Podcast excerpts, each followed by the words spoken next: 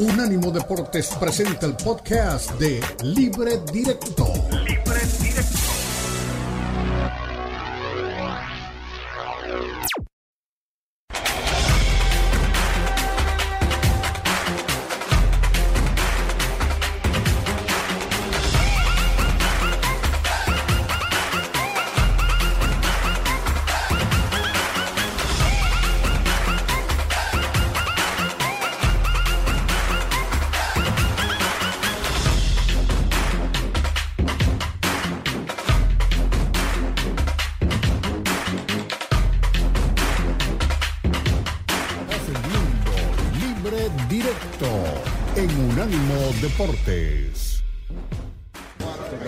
Siempre le dio grandes cosas a la selección argentina desde que empezó a jugar. Así que eh, Messi es nuestro capitán, es nuestro líder, nuestro referente. Eh, así que muy feliz por él porque tengo una gran relación y la verdad que todo lo que está viviendo se lo tiene bien merecido. Yo creo que está transmitiendo muchísimas cosas, eh, más allá de, de, lo gran jugador que es, conocemos el compromiso y el amor por, por defender a su país y bueno, yo creo que este es un grupo muy comprometido que eh, ha llegado a, estas semifinales eh, merecidamente.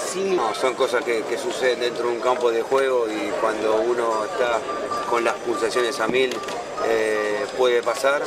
Yo creo que no solo Messi, sino de ambas partes, porque Donanda también hubo, provocaciones, así que ¿Te sorprendió de parte de él? Lo importante es que termine ahí. Yo creo que ahora todos estamos enfocados en lo que va a ser la semifinal. hemos todos vivido esas situaciones, pero lo importante, repito, que termine ahí y que ahora se, concentre solo en lo que va a ser el partido de fútbol. Creo que cuando vos formás parte de una selección como la Argentina, por la historia que tiene, cuando vos salís del país a ir a jugar al Mundial, eh, jugás con la ilusión de, todo eh, un pueblo que, que está detrás de tu mismo sueño.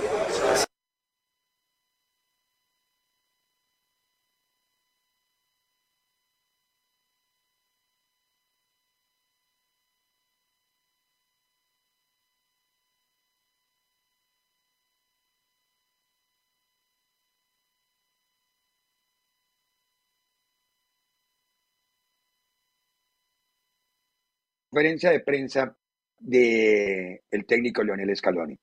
Yo no compro eso de que no sabemos ganar ni sabemos perder. Fue una de las respuestas.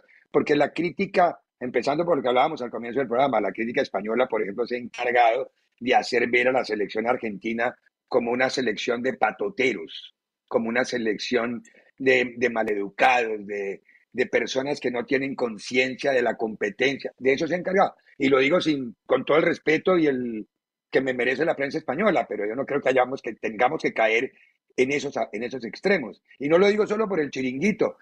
Hoy creo que fue Álvaro Benito que le tengo un enorme respeto, además diciendo, no sé, esto fue antes del partido, ojo, antes de que eliminaran España. Lo oí decir, Argentina no puede llegar. Molina es lateral derecho. Mejor que Molina hay 25 españoles. Dije, esto lo he oído en alguna parte, en alguna parte he oído esto. Pero, y fue el tratamiento que generó antipatía contra Argentina, pero desde antes de este suceso. Y hoy, eh, oyendo a Scaloni y oyendo a Zanetti, sí hay que poner, pongámosle ya paños tibios al asunto, Eli. Es decir, si les cae pesado a Argentina, ok, no hinchen por Argentina. Es decir, eh, los resentimientos, los rencores, los complejos a veces no, no, tienen por qué salir en el fútbol, ¿no? El que sea complejado, que se callado, vaya a pelearse contra. Mírese en el espejo, hágase muecas, sáquese la lengua y ya, quédese tranquilo. Pero poner, poner a un país y a una selección y a una comunidad en estos eh, predicamentos me parece ridículo, Eli. Sí, no, no tiene mucho sentido, Ricardo, y entiendo los que se, ofre, se ofendieron. Eh, que a fuerza hay que, hay que ser en el total eh, terreno de la objetividad, porque acá no somos ni argentinos ni españoles, entonces podemos ser totalmente objetivos sin ningún tipo de problema. El productor me dice, yo argentino. Ah, bueno, el productor sí. Eh, pero, eh, ¿a qué voy? El argentino no se caracteriza por ser muy humilde, ¿no? Eh, eh, siempre son soberbios, son agrandados, los conocemos, los sabemos. Pero no son todos. No, hagamos clichés ni estereotipemos. Exacto. Hay mucha gente que es así. pero está el, otro lado. Todos nos sentimos con esa categoría de moral intachable como para decir qué está bien y qué está ah. mal.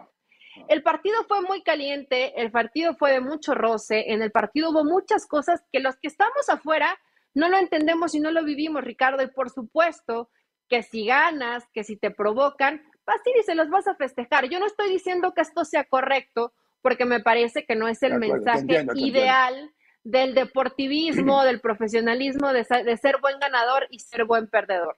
Cuando, cuando ganas, cierras la boquita y lo festejas. Esta es la foto cruda. es que esta es la foto que generó, esta es la foto que generó tanto lío. Pero no, no, no contextualiza, exacto. Yo vi la toma desde de la cámara de arriba dos minutos antes y un minuto después, y es otra cosa. Lo que pasa es que una fotografía sin movimiento, que, frizando el momento, solamente, sí, habla, habla mucho, pero la imagen del tiempo es como el bar. Ustedes la analizan en cámara lenta, todo es falta. Es exactamente lo mismo, es una ida al bar. Es una imagen cruda de la derrota y la victoria. ¿Es así? los que te festejan, los que eh, se vuelven locos, se subliman ante la victoria y la derrota de caer hincado, de caer derrotado. O sea, es parte esto de la vida, que todos creen que, que quieren manejar un escenario rosa y que todos van a aplaudir y van a dar la mano. Eso es vender un poco cuento rosa de algo que no existe, es parte del fútbol y simplemente si queda claro, para mí no es correcto que te burles del rival. Hayas ganado o hayas perdido, no es correcto que te burles del rival pero se, se, sacó completamente de contexto lo que pasa con la Esto también pasaba. acá nos manda la esto también la provocación de Países Bajos a Lautaro. Sí, cuando Lautaro va a cobrar y se le va Don, Don Friso, ¿quién es ese? O Gato, no, me, no sé quién es, no lo identifico, por lo que no le veo ver el número. No, Vergos. No, Vergos es rubio, que fue al que Messi le dijo, quite de ahí, bobo. Sí. darle la mano. Sí, ahí no está, eh, a ver, está. dejemos el chisme, dejemos a Pati Chapoy y hablemos de la cancha. ¿Cómo entrenó hoy Argentina? Argentina paró. Ojo al equipo, que aquí lo tengo apuntado. Dibu Martínez, Nahuel Morina, Cristian Romero, Nicolás Otamendi y Nicolás Tagliafico. Cuatro en el fondo. Ese fue el parado inicial. Luego, para a, a Rodrigo de Paul, a Enzo Fernández. Fernández. Fernández, De Paul, Paredes y Di María. O sea, De Paul y Di María por fuera, Enzo y Paredes por dentro y arriba Messi con Julián. Ese es el parado que hizo.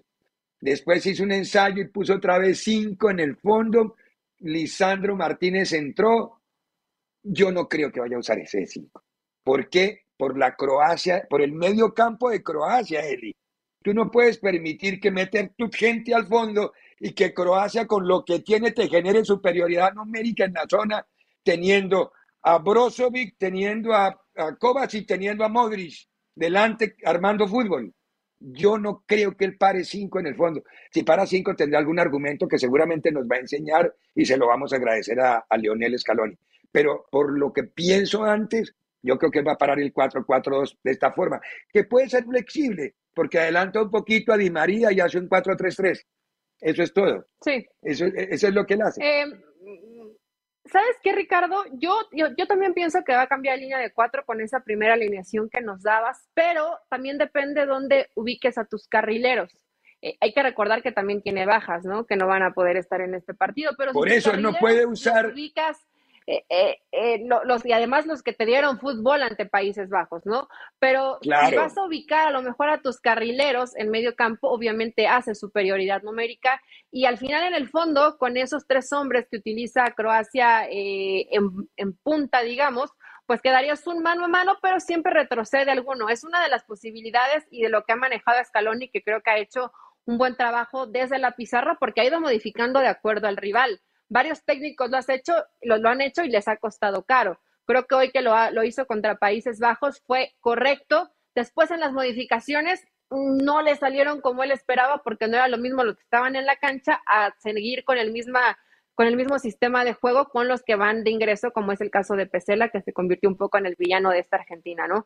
Pero de acuerdo a las bajas que tiene el cuadro albiceleste, yo creo que sí va con cuatro en el fondo. Me gusta lo que presenta. ¿Sabes qué se me hace raro, Ricardo, que no ha utilizado más minutos a McAllister? Porque creo que McAllister, eh, cuando ha estado ahí, lo ha hecho muy bien y te ayuda también en esa labor de recuperación en medio campo. Pero, pero en, los, en, los, cuatro eh, del medio campo que te está McAllister. Argentina. Está ah, McAllister en esos cuatro. no lo escuché. Sí, sí, claro. Está, está Enzo, McAllister, derecha de Paul, Di María, Messi y Julián. Es decir, Enzo y McAllister como volantes centrales. Di María por la izquierda, De Paul por la derecha y arriba Messi con, con Julián. Le sirve para hacer, estirarla de la ah, forma que quiera. Genial. Para un, para un 4-3-3, para un 4-2-3-1, para 4-4-2 sin tocar el equipo le sirve esa formación. Recordemos que Acuña no puede jugar, ¿no? Porque está sancionado. Y, o sea que es, muy complicado. las tarjetas. Sí, caray. Por el tema de la acumulación de tarjetas. Sí. Son los dos laterales, Montiel y Acuña no pueden jugar.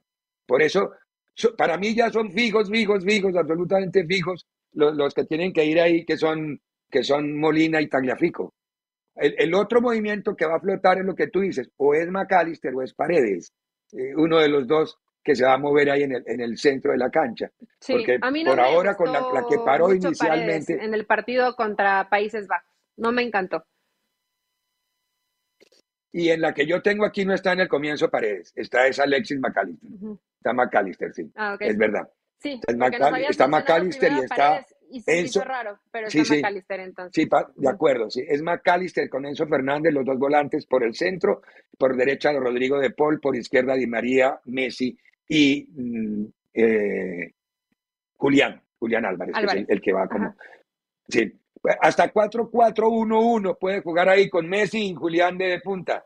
Es decir, es, para mí esos son los 11. Igual el técnico es el que sabe, ¿no? Yo soy un aprendiz de esto mirando sobre la marcha el tema. Creemos que tenemos mucho conocimiento, pero entre más ve uno cosas, más se da cuenta que sabe menos.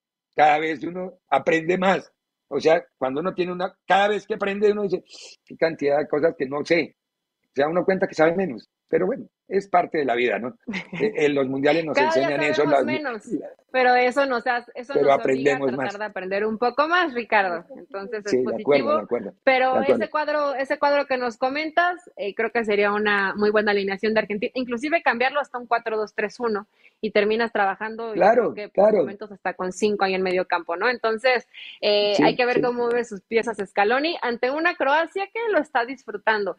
mencionaban más temprano, Ricardo, es que son los actuales finalistas, sí, pero ¿quién pensaba que Croacia lo iba a repetir? Yo por eso veo que tanto Croacia como No, y que tienen una espinita, tienen una espinita adentro, porque acuérdense que la, el mundial pasado, la final no existió. A mí me da pena. Fue Francia campeón, eso no se le quita nada a Francia. Francia todos los méritos. Pero ese partido en media hora lo resolvió a Francia. ¿Se acuerdan cómo terminó 4-0? No fue que se acabó el partido. Ya ni me acuerdo. Le recetó cuatro en la final Francia a, Polón, a Croacia. Lo hizo ver mal. fue una grosería. Sí, yo me acuerdo perfectamente. Eso fue una grosería. Pasó por arriba, le dio tres cachetadas y le dijo como Messi, quite, bobo. Así, más o menos. Eso fue. Pero bueno, vayamos a la pausa, bobo. Esperemos que ahora no se lo diga. A la pausa, Forni. Mira, bobo. Anda, anda para allá, bobo. Que no se vaya este remix. Anda, anda para allá, bobo. Libre directo en Unánimo Deportes.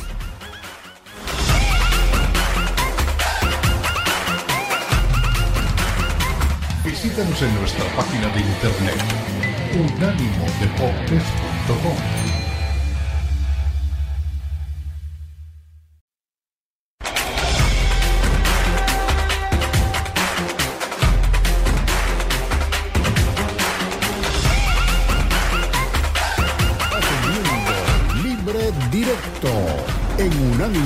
Deportes. Creo que el balance que tenemos nosotros es, eh, es, un, balance de pretemporada. Estamos en, un proceso donde el cuerpo técnico nuevo eh, encabezado por mí, está eh, preparando el equipo para competir en, en, la temporada regular. Por lo tanto, esta experiencia nos sirve mucho para, después de habernos medido contra dos equipos de la primera división española, eh, para medir ese proceso. Creo que en el primer partido, aparte del resultado, estuvimos más frescos. El segundo partido ya se nos está acumulando el trabajo de la pretemporada y aunque enfrente tuvimos un gran rival y nos lo puso muy difícil, nos exigió mucho eh, físicamente y, y a nivel de la calidad y del juego pero el equipo estuvo, estuvo compacto, supo defenderse en los momentos. Creo que en la primera parte tuvimos eh, varias ocasiones donde nos, no, no rematamos, no, no tuvimos eh, la finalización adecuada, pero el equipo estaba en esos momentos eh, dando respuestas eh, a, un, a, un, equipo con, con muchos recursos, ¿no? como, como, el Bilbao. Así que, resumiendo estos dos partidos, eh, eh, tenemos un extracto para ahora analizar e ir mejorando el modelo que estamos creando aquí. Y, y de esta noche, ¿qué es lo que más te gustó de tu equipo?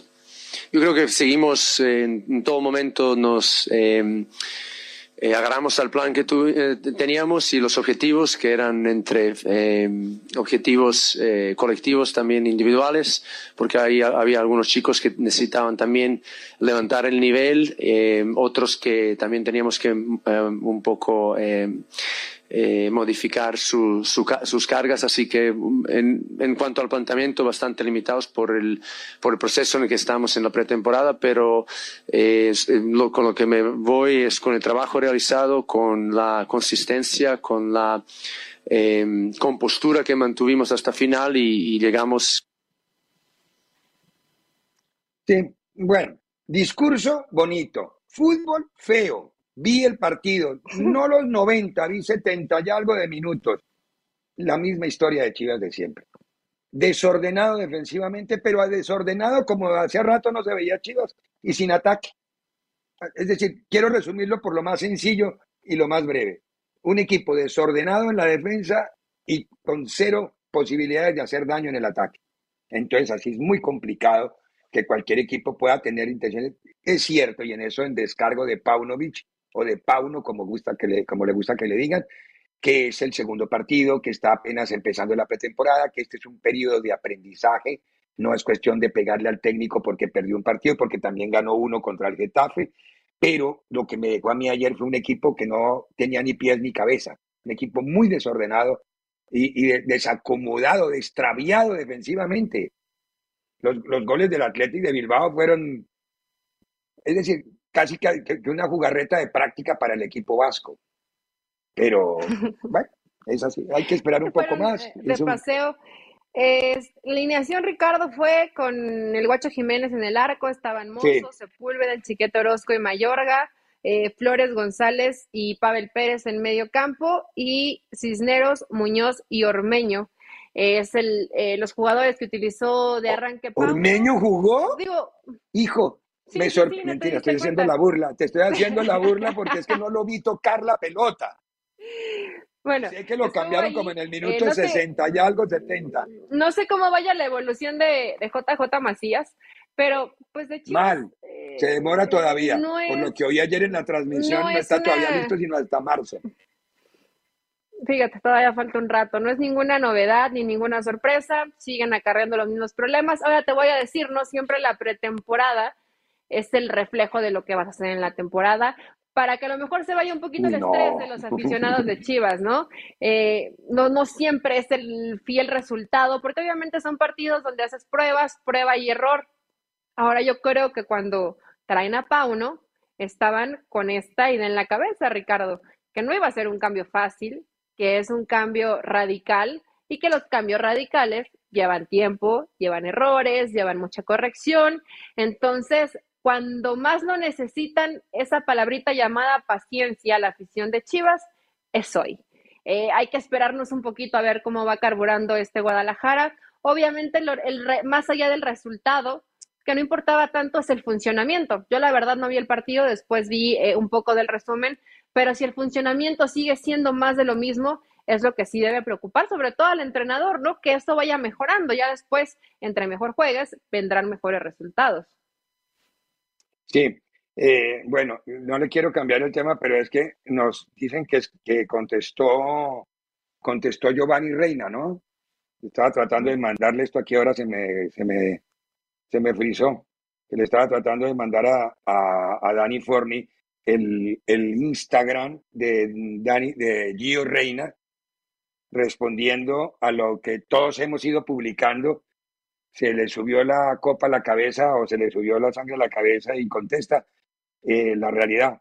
Más o menos dice, esperaba, no lo tenemos, ¿verdad, Forni? En, a Gio Reina en Instagram. Eh, Gio Reina Instagram, ahí lo encuentras. Y con eso lo ponemos. y con, tranquilos. Ok. Eh, esperaba no hacer comentarios sobre asuntos en la Copa Mundo.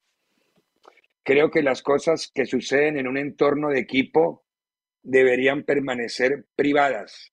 Dicho esto, se han hecho declaraciones que reflejan mi profesionalismo y carácter, que reflejan mal, debe ser. Por lo que siento la necesidad de hacer una breve declaración. Justo antes de la Copa del Mundo, el entrenador Bel Harter me dijo que mi papel en el torneo sería muy limitado. limitado. Estaba devastado. Soy alguien que juega con orgullo y pasión. El fútbol es mi vida y creo, y ustedes lo están viendo en este momento, el fútbol es mi vida y creo en mis habilidades. Esperaba y quería desesperadamente contribuir al juego de un grupo talentoso mientras tratábamos de hacer una declaración en la Copa Mundo.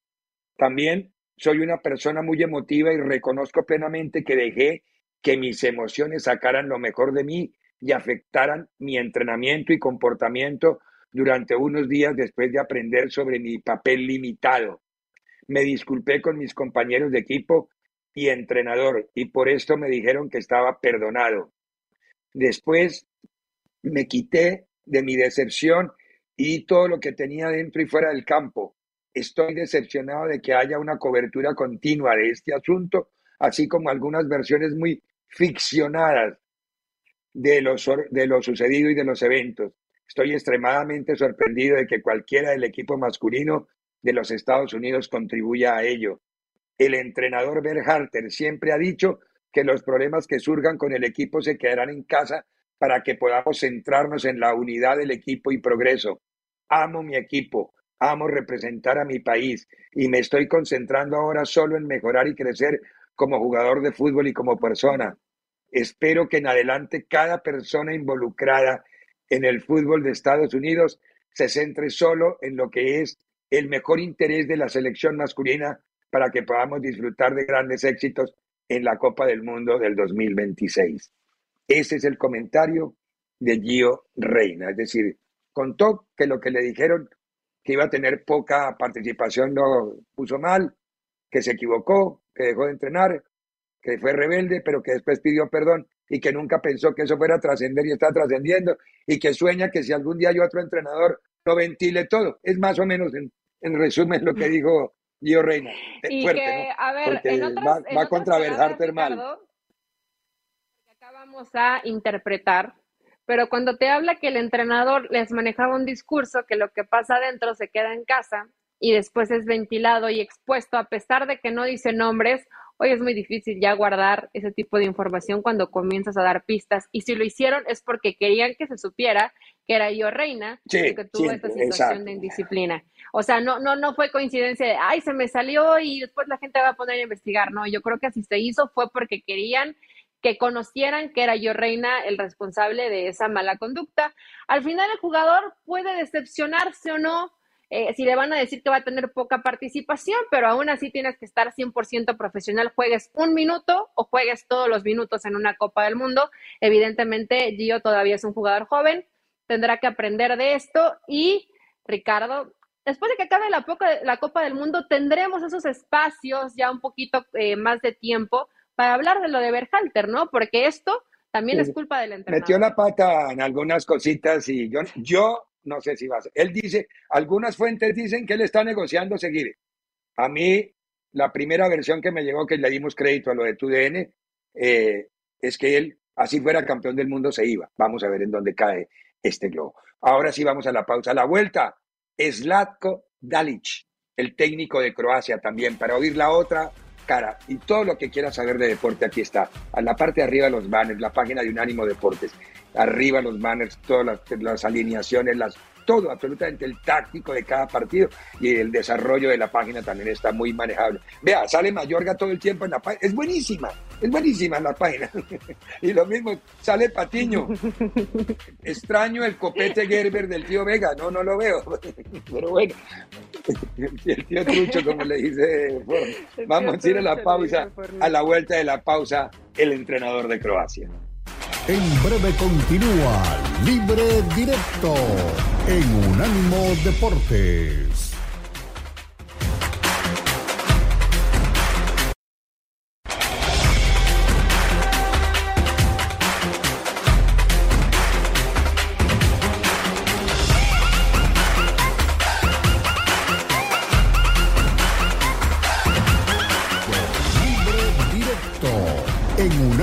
Deportes.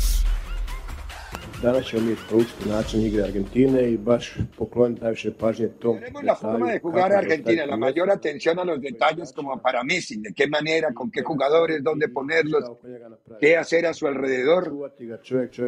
Marcarlo hombre a hombre no es bueno, no lo hacemos nunca y mucho menos la última vez lo vamos a hacer. Lo haremos ahora diferentes sistemas de marca. Eh, eh, provocaremos que le cueste recibir el balón. Él no corre mucho, pero espera recibirlo y luego da el 100%. Y hay que tener mucho cuidado de no dejarle demasiado espacio. Así que habrá una buena manera de marcar. La clave, por supuesto, es cómo trabajaremos en nuestra defensa. Uy, ahí está mandando un mensaje. Pero, sí, pero si repetimos lo que hicimos en el partido contra Brasil, que estuvimos compactos, entonces Messi no tendrá el espacio que necesita. Eso fue lo que dijo Dalis. Es decir, la respuesta toda estuvo centrada, Eli, en cómo eh, tratar de frenar, de manejar, eh, de impedir que tenga libertad de Lionel Messi. Pero le garantiza que no va a ser marca personal, porque la marca personal va a terminar reventándole su esquema. Entonces, que simplemente van a tratar de jugar como contra Brasil, dejando muy pocos espacios entre líneas y así le va a tener más dificultad y no distraerse, porque dice que en una distracción él puede resolver el partido. Y es verdad, México lo sabe perfectamente bien. Trajo una, vaya, recójala a la red. Así fue, así fue. Lo de México fue clarísimo el tema. Una de despido y venga, vaya, vaya Ochoa, búsquela allá al rincón izquierdo. Los genios son así. Sí, y. México y Países Bajos también, Ricardo, estaba haciendo una marca correcta. Igual es una, dale un espacio, dale un milímetro. Messi no tiene ni que voltear para meterte un pase filtrado o para pegarle de media distancia eh, o para hacer una genialidad de las que nos tiene acostumbrados. Ya difícilmente lo vas a ver llevar cinco o seis jugadores, por eso una marca personal hoy sería completamente innecesaria. Creo que ninguna selección lo ha marcado personal hasta el momento en lo que va de, de su participación en la ¿Quién Copa fue del el Mundo. último? pero Ah, lo, en el de este- Honduras. ¿Cómo se llamaba el pibe de Honduras aquí en Miami? Ah, sí, que se volvió el que noticia por la eso. playera. Sí, fue, fue muy tierno. el a la guerra. La Barbie lo mandó a la Fue guerra el marcando a Messi. eso. Eh, sí, lo mandó como el Ken de todas las batallas, la Barbie, y pues no le funcionó. No, pobrecito, pobrecito que lo tuvo que seguir todo el partido, ¿no? Eso es prácticamente misión imposible. Además, Messi, pues tampoco es que ya corra tanto. Él se mueve en la cancha de manera inteligente, administra bien sus esfuerzos, eh, pero no necesitas una, una marca personal. Eh, obviamente bloqueando a jugadores trascendentes como lo es Messi o como lo hizo eh, Inglaterra con Mbappé, pues sí le quitas mucho del fútbol que te pueden llegar a generar y sobre todo a esta Argentina, que sí, Ricardo, si hay Messi dependencia. Castellanos, nos está diciendo eh, Castellanos, sí. Siguió Sí, a, sí. a Messi. Ajá. Héctor Castellanos fue que el último que lo marcó a él en Miami, exactamente, que le hizo personal. Que se volvió noticia, ese pibe se volvió famoso ese día por la marca Messi. Sí, la camisa, las fotos, después la- toda la, prensa que cubrió ese partido. a- todos, yo estaba con Tomás Colombo al lado mío en el estadio y con Diego Cora. Todos hablábamos de castellanos. Es decir, eh, a ver, este pibe se volvió loco. Y obviamente uno dice, este pibe se volvió loco, pero el que se volvió loco fue el que se lo mandó a hacer. Pero bueno, el entrenador. dos descuidos y lo vacunó con todo y la marca. Pobrecito. Es que es la genialidad que puede hacer eh, Messi, Ricardo, y es por eso que Argentina, a pesar de que cuando ves a la selección de frente puede tener un, un muy buen equipo, inclusive hasta mejor, pues cuando tienes de tu lado el mejor del mundo, eh, te dan pues unas garantías que no la tienen las demás selecciones, ¿no? Y de esta Croacia eh, creo que ha hecho un, un, papel muy, muy bueno, calladitos, trabajando, es una selección muy seria. Y hay algo que mencionabas y que es muy importante para todas las selecciones que se encuentran en semifinal. Qué grandes arqueros hay. Qué grandes arqueros. Los cuatro. Y eso te los puede cuatro. cambiar y definir la historia, ¿no? Porque a pesar de que nos vienen y nos dicen que el plan contra Brasil paró seis contra Brasil. O sea, por más que tenías el plan diseñado para que Brasil, pero igual Brasil llegó y no pudo definir las alternativas que tuvo porque tienes un gran arquero. Entonces, que tampoco nos vendan el humo del gran plan. Si había un plan que te terminó funcionando porque tienes un gran arquero, pero cuando hay este tipo de calidad individual es muy difícil frenarlos. El, el, y el Dibu Martínez también para Argentina. Ah, el Dibu Martínez con sí, Argentina. Lloris Lloris, Francia tiene que darle las gracias a Lloris contra Inglaterra. Ah, no habíamos hablado bueno, de eso, Inglaterra fue mejor. Medio extraña. Igual, sí, sí, sí, la primera, la primera que tuvo. Sí. A ver, pero Inglaterra fue mejor y Lloris se encargó de decir, no, no, no. Además, en ese partido se equivocó un poquito el de Champ, cuando tira todo tan cargado. Yo veo a Mbappé donde estaba. Eh, el planteamiento de Francia jugó a favor de Inglaterra con el tema Mbappé. Ellos solos lo encerraron. Era para jugarlo un poquito más en diagonal hecho, hacia el centro. En el, en el, gol de Francia, Ricardo Mbappé sale de la banda y trabaja hacia el centro. Y ahí es cuando se libera un poco con la gran marca que tenía de Inglaterra. Eh, pero sí fue muy difícil, lo mandaste a la guerra. Y no es porque no tenga la calidad, pero ya si te, te esperan dos o tres jugadores, pues ya toca, es muy difícil que no, prácticamente y, y además, imposible. Un, un, lateral que hombre por hombre era más veloz que él y que encontrar uno que sea más veloz que, que Mbappé es complicado pero era más rápido. Ah, pero Walker lo hizo muy ah, bien. Lo Exacto, muy, Walker muy es una bala, es una bala. Entonces, era a ver, a ver, y sin embargo le ganó dos piques Mbappé. En, el, en los duelos pero largos los le ganó uno. Ricardo, los laterales nos tienen llegada, pero no me parece que sean tan veloces. Hay que ver si eso lo puede aprovechar Argentina. Sí, de pronto generar un poco de, de, fútbol por fuera. Y el tema diferencial que es Leo Messi. Y en el caso de Croacia, pues yo veo Obviamente lo que haga un poco Perisic y dependen totalmente del manejo de balón con Luka Modric y el gran arquero. Entonces, está, está sabroso este partido. Aunque yo creo que avanza Argentina, sí. ¿tú no? Sí, sí, no, yo que, no, no solo creo, quiero que avance Argentina, yo sí soy de los nuestros, es decir, yo sí quiero que sea uno de los nuestros. Yo no sé qué sangre tienen en España, pero yo sí quiero que sea uno de los nuestros. Bueno, de pronto tienen ellos todavía, todavía tienen sangre. De, deben tener sangre todavía Isabel la Católica, que hizo el primer Mariel de la historia, mandándonos todos los fascinerosos que habían en España en un barco con un loco que era genovés. Pero bueno, no hablemos de eso. Mejor hablemos de Argentina.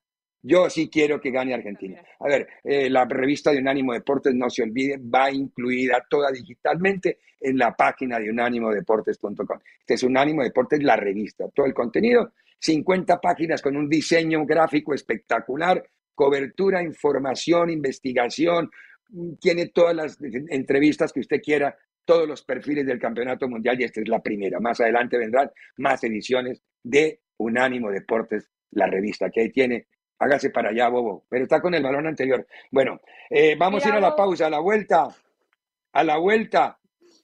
La gráfica de cómo están las audiencias de televisión en el mundo es impresionante el fenómeno social que es el fútbol. Ya vamos a ver los numeritos y vamos a ver cómo reaccionan las aficiones de Marruecos y de Francia. Pausa. En breve continúa Libre Directo en Unánimo Deportes.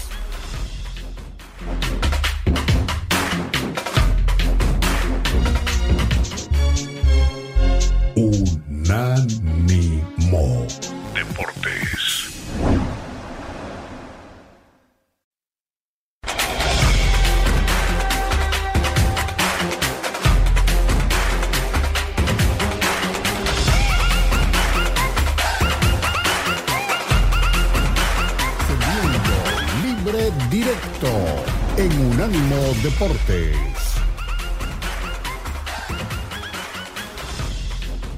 Último segmento de Libre Directo, Qatar 2022. Me encanta la sonrisa de Eli. Eli es una invitación al optimismo siempre. Uno la mira y siempre está sonriente. Qué, linda actitud. A ver, hablábamos de las audiencias. Miren esta gráfica. Mundial de Fútbol. Esto es total de audiencia de los grandes eventos en la televisión en el mundo de los últimos años. El Mundial de Qatar va en 5 mil millones de personas viéndolo. Ojo, la población de la Tierra es 8 mil millones de personas. Es absolutamente arrollador el tema de las audiencias. Eh, en los Olímpicos de Río del 2016 están en segundo lugar con 3.500 millones de personas. Luego Mira, está el el, Tour de el Francia Tour tiene Francia del una buena 2022. cantidad de gente. Y con. 3.050, creo que yo no alcanzo a ver los numeritos, están muy chiquititos para mi humilde ojo. Después está, después del Tour de Francia, está el Mundial de Rusia, después los Olímpicos de Tokio, gracias, los Olímpicos de Tokio, tan querido, tan querido.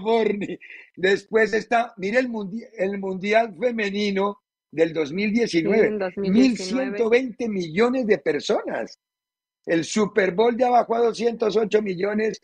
Eh, no sé qué es match final, qué es el match final, no sé, tengo idea, no tengo idea, estoy perdido. Eh, pero ese es de del los- 83, imagínate. Hijo, El debate presidencial. debate del presidencial del- 2020. y la Serie Mundial del 2022. hijo. Mira, Los todo, Oscars del fíjate, 2020. todo después es de puro 2022. El torneo Sí. de Masters, Es decir, eh, los Oscars, Impresionante, el, ¿no? el Derby de Kentucky, los finales de la NBA, Daytona 500 y mira, hasta el final la humilde MLS con 2 millones. Y la, M- la, M- Hijo, la Liga MX no está. no figura, no figuró, no salió en este No mapa la. Liga MX, pero no, obviamente, pero bueno, es arrollador el tema del fútbol, ¿no? Qué, qué lástima que lo manejen como, como lo juegan, con los pies. Pero bueno, no, de todas formas, a ver, los que sí están felices son los aficionados. Déjenme ver por ni aficionados de Marruecos y aficionados de ¡Ay! Wow! Wow! History! History! History! Yes! Histórico, histórico, histórico. Marruecos histórico, grita.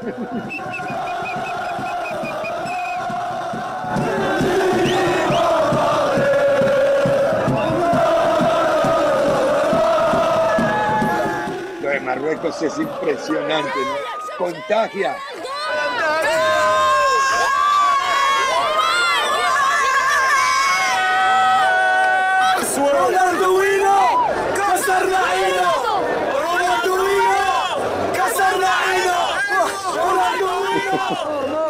No entiendo lo que están diciendo, pero se oye bonito. Si me están echando la madre, la suya por si acaso, pero por ahora. Bueno, ahora déjenme ver los franceses, don Dani. No me, no me cargue la mano solo con, con. Ahí están los franceses.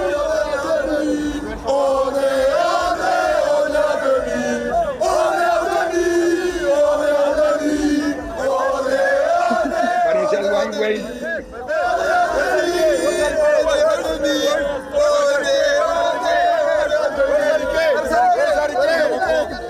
¿Alguien le ha escrito a doña Eli y don Daniel Borni? Puede bajarle el volumen, ya los dimensionados gritar ahí lo que quiera, bájeles el volumen y que Eli nos diga si le han escrito o no le han escrito hoy en el programa. Eh, sí han escrito Calín Torres, eh, unánimo, él y todo mundo. No quiero que se malentienda, Croacia es buena y será difícil, pero cuando hablan de eso, a Brasil algo que parece que no quieren recordar, ¿en cuántas detuvo el portero? No fue que no les llegaron, el portero las detuvo. Sí, ya hablamos del gran Sí, poderío que sí tiene hablamos de el eso. arquero croata. Eh, saludos, Kalin.